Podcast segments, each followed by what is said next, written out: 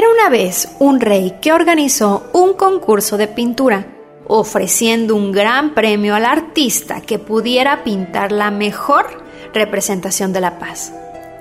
Muchos fueron los pintores que participaron en el concurso. Acabado el plazo de presentación, el rey hizo exponer todos los cuadros en uno de sus grandes aposentos del palacio. Durante varios días paseó y paseó mirando con atención cada una de las obras presentadas.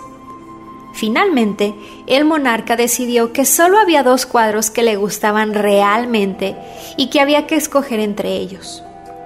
Uno representaba un lago de tranquilas aguas en las que se reflejaban unas grandes montañas llenas de armonía.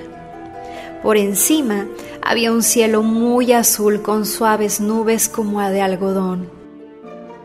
Todo hacía pensar en una representación perfecta de la paz. El otro cuadro también tenía montañas, pero eran abruptas y escarpadas. Sobre ellas caía una tormenta que descargaba un fuerte aguacero con rayos y truenos. Por una de las vertientes de la montaña caía un salto de agua tortuoso y amenazador. ¿Transmitía este cuadro paz? Fijándose bien, el rey vio, y detrás del salto de agua, en un pequeño arbusto que crecía sobre la grieta de la roca, estaba un pájaro que había construido su nido. Allí, en medio del estruendo del agua, estaba la madre pájaro con su nido, en paz perfecta, ajenos al ruido. El rey otorgó el premio al segundo cuadro. Ante toda la sorpresa de la corte, el rey explicó su decisión. Paz no significa estar en un lugar sin conflictos donde no haya ruido, problemas o trabajo duro.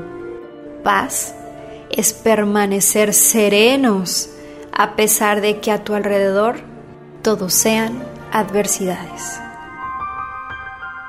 Mi nombre es Jessie Goizueta y con mucho cariño he compartido esta reflexión para ti. Recuerda que el tiempo no regresa, se disfruta. Así que eso que tú quieres, levántate y haz que suceda. Dios te bendice y yo te amo.